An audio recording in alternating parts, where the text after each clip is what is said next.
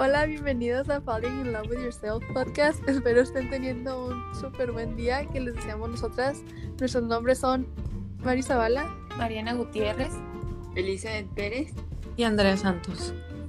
En este podcast vamos a hablar de muchos temas que sabemos que les van a gustar y lo más importante les van a ayudar. Vamos a platicar sobre el amor propio, autoestima, dudas que tienen, pensamientos, estilos de vida saludable, entre muchas otras cosas más que estamos seguras que les van a gustar. Seguramente habrás escuchado el término self-love con mucha frecuencia recientemente y te has preguntado qué significa o quizás cuando te encuentras conversando con alguien sobre algo que te está quitando el sueño. Has recibido el clásico no podrás querer a alguien más hasta que te quieras a ti mismo, por respuesta. Y así, esa es una de tantas tangentes del self-love, más no es la principal. Y pues el amor propio es importante, ¿no? Para tener una vida plena en todos los sentidos puede ayudarnos tanto pues, en el trabajo como en las relaciones personales. También yo siento que mejora nuestra autoestima y nos ayuda a sentirnos con la seguridad de lograr cualquier cosa que nos propongamos. Incluso nos atreveríamos a afirmar que todas las personas felices practican el self-love. ¿Comienzas a entender su importancia? Y para empezar, ¿sabes qué significa la autoestima? La autoestima es el conjunto de percepciones, pensamientos, evaluaciones, sentimientos y tendencias de comportamientos dirigidos hacia uno mismo. O sea que conforme tú te comportes contra, contra ti, puede ser tanto bueno y como malo, y así es como se define la alta y buena autoestima. Ahora pongamos las cosas muy claras. El amor propio no es algo que puedas comprar en una tienda o trabajar de la noche a la mañana. Adquirir todo un arsenal de productos de belleza, cambiar tu look o leer un libro motivacional no son pináculos del self-love. Si son acciones gratificantes que te producen una sensación de bienestar, pero no te enamorarás de ti misma solo haciendo esto. El self-love es un producto estando, estado de apreciación personal que se traduce en una serie de acciones que buscan tu propio bienestar y crecimiento psicológico, físico y espiritual. Y funciona de la misma forma que cualquier amor. Se trabaja por medio de acciones que lo ayudan a madurar. Self-love significa aceptar tus debilidades tanto como tus fortalezas. Tenerte compasión a ti mismo. Concentrarte en tus objetivos sin perder de vista también tus valores. No juzgarte a pesar del mal que hayas hecho.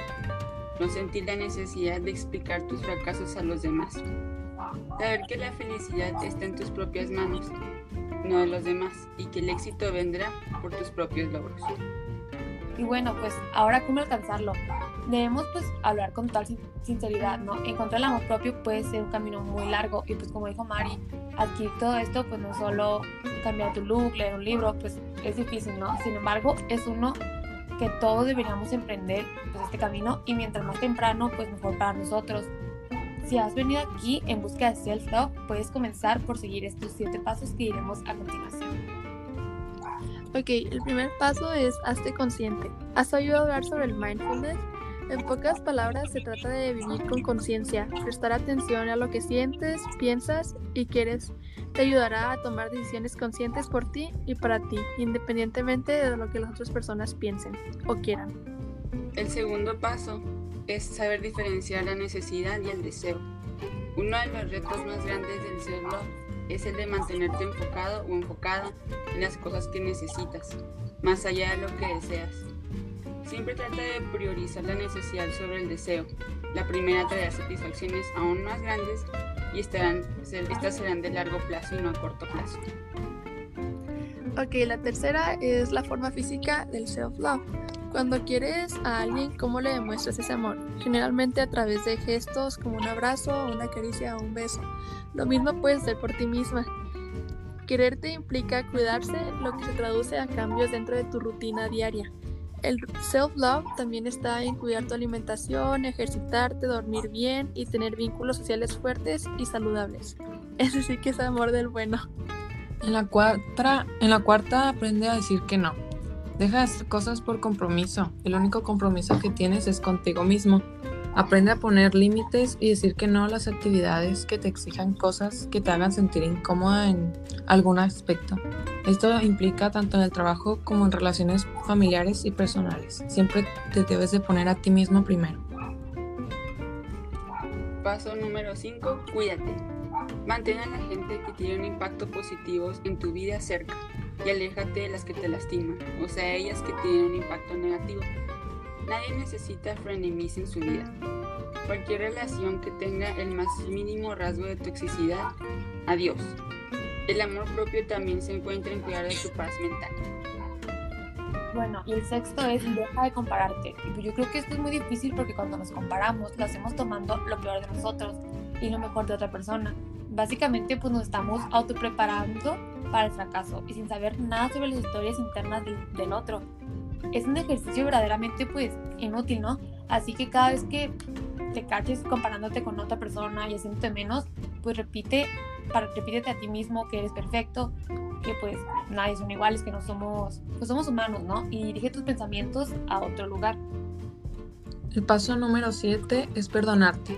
No se trata solo de ser autoindiligente con todo lo que hagas, sino también de atormentarte incansablemente por todos tus errores. La realidad es que somos humanos llenos de imperfecciones y también debemos aprender a aceptar que los errores son parte del proceso. De ellos se aprende y son una oportunidad para crecer. No seas demasiado dura contigo mismo y sí, exígete, pero también apreciate y perdónate cuando te equivoques. Y bueno, el octavo y último paso es procura los hábitos saludables. Es súper importante que cuides tu sueño, tu salud, tu higiene, tu nutrición, porque pues, estos son como parte esencial para el cuidado sobre ti mismo. No tienes que decirle, no tienes que dedicarle dos horas diarias al ejercicio. Solo haz lo suficiente para mantenerte sano y feliz, que te sientas bien contigo mismo. Hacer el tiempo para esto en tus días demuestra que te pones a ti antes que a, otras, que otras personas y cosas. Y eso pues lo que queremos lograr. Bueno, pues hasta aquí llegamos el día de hoy. Espero que les haya gustado y les haya podido- le hayamos podido dar una pequeña idea y una pequeña introducción de lo que estamos queriendo hablar. Y pues aquí los esperamos en nuestro siguiente capítulo. Gracias. Bye.